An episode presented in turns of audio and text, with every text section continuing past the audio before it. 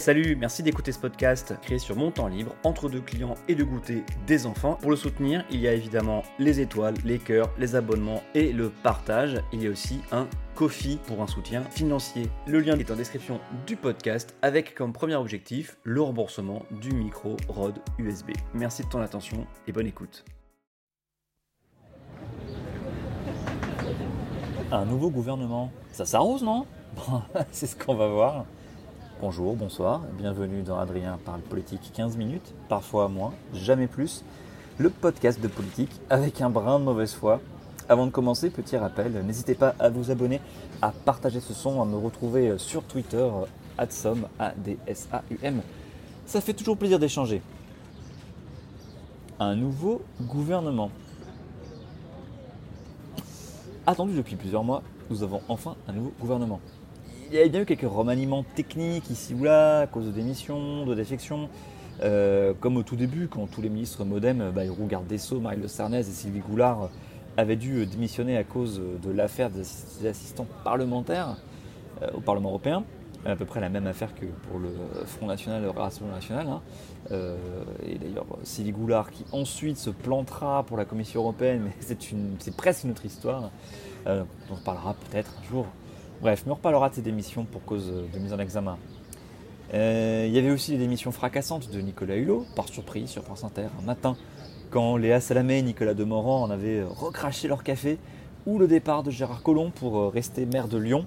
Alors là, il faut insérer un gif euh, Loves in Green, ou encore l'amour de François de Rugy pour le homard, malgré une allergie, et du champagne, malgré la tête qui lui tourne, qui lui avait coûté son poste. Donc, hein. tout ça, et d'autres événements hein, avaient contraint Macron euh, et Philippe à des remplacements et des ajustements en urgence. Euh, mais là, jusque-là, pas de changement de fond en comble. Les fondamentaux restaient globalement les mêmes, les piliers restaient en place. On ajoutait des alliés comme Franck Riester qui tout à coup déboulait à la culture. Et commençons par lui, tiens. Franck Riester, un peu maltraité quand même. Hein. J'ai mal à ma Seine-et-Marne c'est pas l'humiliation ça d'être remplacé à la culture par Roselyne Bachelot, de retour de sa retraite chez les grosses têtes et rétrogradé un ministère délégué auprès de Bruno Le Maire à l'attractivité économique. Non mais franchement, comment, comment il a pu dire oui en fait? Hein? Bon bref. Euh, donc c'est la première fois que Macron change de Premier ministre et il a choisi un mec qui ne lui fera pas d'ombre, même si, bon, il faut jurer de rien, mais même pas issu d'En Marche, ça doit grincer des dents euh, quand même euh, chez les fidèles hein, pour prendre, en plus euh, Jean Castex, un fidèle, un proche de, Sarkozy en plus. Quoi. ok. Alors, je voulais prendre l'ordre protocolaire des ministres un par un, mais ça va vraiment être trop chiant parce que certains sont restés en place, comme parler aux armées, Dariussec et aux anciens combattants. Alors elle, je pensais qu'elle était nouvelle. Bruno Le Maire qui gagne le mot de relance pour son ministère géant. donc contentons-nous des, points saillants et ce que j'ai voulu euh, euh, juste retenir de, ce gros remaniement, hein, puisque change même de Premier ministre. alors, on a quand même Olivier Véran qui reste à la santé, alors c'est mon petit chouchou. Alors avant que ça aurait été mal vu de changer deux fois de ministre de la Santé en pleine pandémie, surtout qu'il n'y a plus de mairie à conquérir là. Non, pour Olivier, ce serait plutôt la présidence de la région Auvergne-Rhône-Alpes, mais c'est une histoire pour plus tard. Euh, dans ce qui reste aussi, on a un record, hein, c'est Jean-Yves Le Drian, reste aux affaires étrangères. Et lui, il est ministre quand même depuis 2975 jours, quand même, hein, depuis Hollande. On, peut l'applaudir, je pense. Alors, on est le mardi 7 juillet 2020 et Jean-Yves Le Drian est ministre depuis 2975 jours. Chapeau, quelle longévité, quoi. Alors après, bah, moi je suis bien content pour Barbara Pompili, hein, la ministre de la Transition euh, écologique, Nouvelle arrivée, moi j'aime bien Barbara, j'appelle Barbara parce qu'on a longtemps été dans le même parti, hein, les Verts euh, et ELV. Hein. Euh, j'espère qu'elle arrivera à faire des choses dans ce ministère, hein, elle qui a déjà été secrétaire d'État à la biodiversité en fin de mandat de Hollande. Finalement d'ailleurs elle est la euh, joker écolo des, fins de mandat. Je me permets de vous souhaiter bonne chance, on n'a pas de temps à perdre pour l'écologie, alors ok, les petits pas ne suffisent pas, mais à mon avis il va mieux qu'un gros recul. Jean-Michel Blanquer, le ministre de l'Éducation nationale, de la jeunesse et des sports. Grosse promotion pour Jean-Mi, sûrement euh, pour le récompenser de sa gestion exemplaire du confinement dans l'éducation nationale. Non, je pense pas en fait. Hein. Euh, ni sa communication d'ailleurs. Hein. il disait blanc et le lendemain on répondait noir ou gris. Hein. C'était planté tout le temps. Euh, mais bon, visiblement, il, a encore la confiance d'Emmanuel Macron. Il va sans doute, grâce au fait d'avoir la jeunesse et les sports, mettre en place la nation apprenante, hein, je ne sais pas. ce terme qui est apparu, on verra. Gérald Darmanin, lui, il reste, mais il change de poste, il devient ministre de l'Intérieur.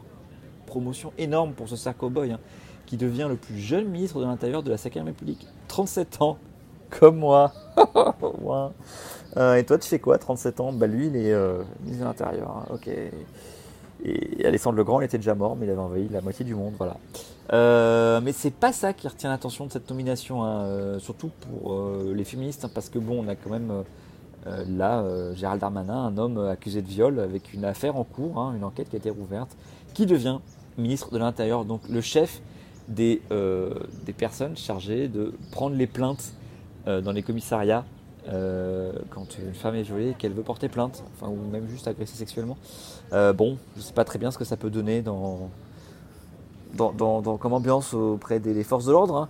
Euh, en trois ans, un drôle de champ de pratique, hein, parce que par rapport à, les affaires de détournement d'argent pour Bayrou et compagnie, au tout début du mandat de Macron, ils avaient démissionné à la moindre mise en examen, la première mise en examen.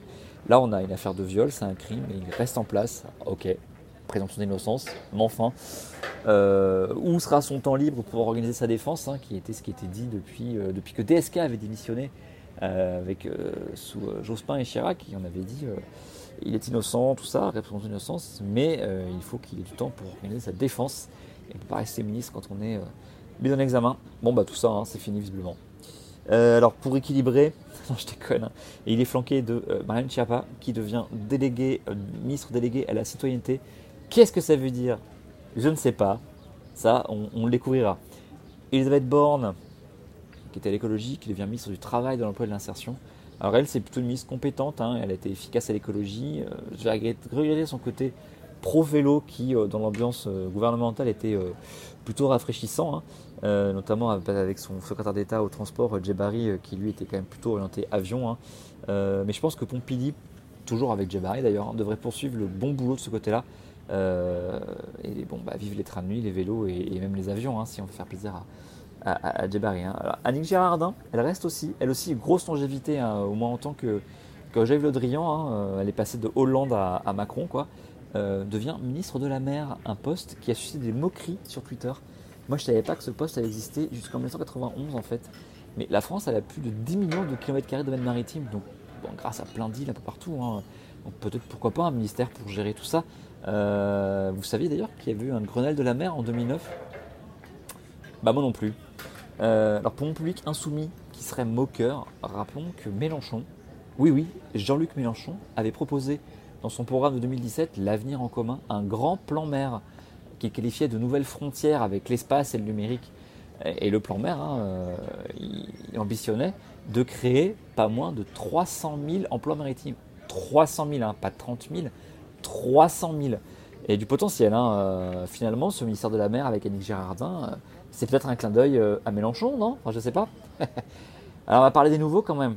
Hein, étonnamment, il n'y avait pas tant que ça de c'est qui dans la liste? Moi, je pensais en voir beaucoup plus, mais il y avait quand même des nouveaux dont j'avais, mais alors, jamais entendu parler. Parmi ces nouveaux, il y en a deux qui ont retenu mon attention. Quoi. Alors, il y a Elisabeth Moreno, qui devient ministre auprès du Premier ministre chargée euh, de l'égalité entre les femmes et les hommes, diversité et égalité des chances. elle remplace Chiappa avec un euh, périmètre un peu plus gros. Euh, elle a un, énorme, un parcours qui, force le respect quand même. Hein. Née dans une famille pauvre à, Tarrafal, hein, au Cap Vert, sur l'île principale. Elle est arrivée en France en 1977 à Atis-Mons. Elle est l'aînée de sept enfants et elle est surdiplômée et elle a une carrière énorme. si on veut parler juste d'un point de vue de, réussite, hein, France Télécom, euh, puis après cadre international chez, Dell. Elle est ensuite passée chez Lenovo hein, et notamment euh, DG France, directrice générale France, à partir de 2017, après avoir été directrice commerciale pour l'Europe euh, à Lenovo. depuis 2019, elle, elle était présidente de Hewlett Packard Afrique. pas mal hein, quand même. Et, elle habitait d'ailleurs en Afrique du Sud. Euh, par contre, euh, elle a eu quelques réflexions assez limites sur l'égalité des sexes, hein, en parlant de complémentarité homme-femme, euh, en disant que, ça c'était un vieil article, hein, mais que le sexisme était moins présent dans le haut de la hiérarchie, donc il fallait justement gravir la hiérarchie pour ça, oui, bien sûr, tout le monde peut le faire. Bon, mais je pense qu'on n'a pas fini d'en entendre parler. Hein. Alain Griset aussi, dans les nouveaux ministres auprès du ministre de l'économie, chargé des petites et moyennes entreprises. Alors lui, c'est le représentant des petits patrons et des artisans, lui-même créateur d'une entreprise de taxi en 1975 à Lille. Merci Wikipédia. il a tout un parcours de représentant des TPE, PME, des artisans, soit auprès des, syndicats patronaux ou des chambres de commerce.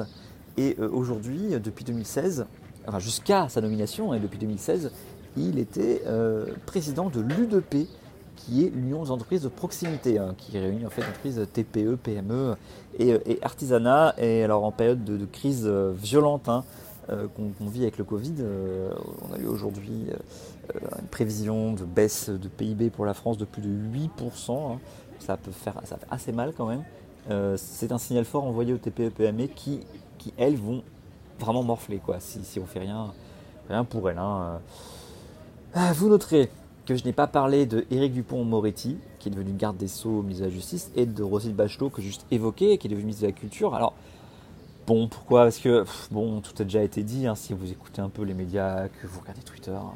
Et surtout, bon, sur moi, personnellement, je ne comprends pas forcément bien l'intérêt. Alors, bon, Bachelot, la culture, oh, c'est un marqueur de la chiraki historique, pour un ministère certes important, mais pas stratégique non plus. Le milieu culturel appréciera. Bon, après, on peut la juger aux actes, on verra. Hein. Elle sera peut-être un peu plus euh, visible que, Franck Riester, euh, qui lui était complètement transparent, euh, sachant qu'il y a quand même des enjeux là, hein, avec à nouveau la crise. pour Dupont-Moretti, là, je sais pas. Déjà, il est détesté des magistrats. Hein, qui, ont dit que c'était une déclaration de guerre. Alors lui, il a dit non, c'est pas la guerre. dans son discours de, passation, euh, il a bien précisé qu'il connaissait les conditions de travail, notamment des greffiers. Hein. Euh, par contre, il a eu des lignes de défense quand même sur les violences sexistes et sexuelles très discutables. Alors attention, je ne parle pas de défendre des violeurs ou des agresseurs, ça c'est normal, hein. c'est le rôle d'un avocat et c'est tout à l'honneur de la justice de fournir ou de laisser en tout cas euh, toutes les, accuser d'avoir une défense, c'est normal. Euh, non, je parle bien de la ligne euh, de défense qui était souvent assez discutable. Et là aussi, hors tribunal, tenu des propos sur le viol très limitants, euh, pour ne pas dire autre chose. Alors entre lui et Darmanin, il va falloir que Moreno mette les bouchées doubles sur l'égalité des sexes. Je ne sais pas si elle va y arriver. Et sinon, il a annoncé vouloir réformer le parquet. Je n'ai pas forcément compris en quoi consistait dans le détail cette réforme qui est attendue depuis longtemps, ça par contre je sais, euh, par le milieu de, la justice. Mais alors un tel chantier à même pas deux ans de la fin du mandat présidentiel, vraiment, moi je demande qu'à voir, hein, mais euh, ça, je trouve que c'est, ça paraît assez fou ce genre de, réforme capitale très attendue, euh, autant à la fin d'un mandat, mais peut-être, pourquoi pas. Qu'en retenir finalement? Bah, que Macron est à l'os. Hein. Il ne reste pas grand monde en Macronie. Les transfuges deviennent vraiment très rares et pour les gros postes régaliens et symboliques, les figures doivent venir de l'extérieur. Hein. Un avocat polémiste pour Dupont-Moretti ou une gloire passée et controversée pour sa gestion d'une pandémie précédente avec Bachelot hein, et du hospital. Hein. Tout ça en sachant que de toute façon, tous décident à l'Elysée, s'arbitrent dans le bureau de euh, Macron. Politiquement, c'est quand même bien à droite. La fiction euh, du en même temps ne tient plus trop. Après tout, pourquoi pas, hein, mais on pourrait se sentir cocu et après la promesse d'un euh, social-libéralisme bon teint, sans avoir été naïf évidemment, mais on pouvait s'attendre à un peu plus d'équilibre. Là, après avoir atomisé complètement la gauche à la présidentielle, Macron préempte euh, les républicains pour se poser en candidat de la droite libérale en 2022 face à l'extrême droite et une gauche en morceaux. Parce qu'en fait, autant je ne vois pas avec qui Macron peut gagner, puisqu'il paraît bien seul, hein, euh, autant je ne le vois pas perdre dans l'état actuel euh, de la gauche et des oppositions en général. Tout le monde est soit exsangue, soit divisé. Euh, LR aux fraises et phagocyté en fait par LREM les débauchages successifs hein, de Macron. le modem est vassalisé et en face la gauche est tiraillée entre deux ou trois pôles. Le pôle insoumis qui lui est bien rangé derrière Mélenchon, encore que coucou Ruffin, hein. euh, le pôle écolo, alors là c'est moins bien rangé, hein, avec déjà éventuellement, enfin, ce qui se dessinerait, un duel entre Piolle, le maire de Grenoble à gauche, contre Jadot, le député européen euh, à droite, et un troisième pôle socialiste dans une moindre mesure. Rien, bien sûr, n'étant figé. je ne vais pas faire de fausses prédictions, hein. mais je ne vois pas Macron perdre. mais dans quel état remporterait-il une victoire Quel avenir pour un pays avec un Macron vainqueur en 2022 face à Marine Le Pen avec un 53-47 euh, au deuxième tour, avec 40% d'abstention et des partis de gauche euh, en lambeaux. Hein, hein, je vous le demande. Hein. Eh ben, je vais vous laisser avec cette pensée euh, réjouissante. À bientôt. Salut.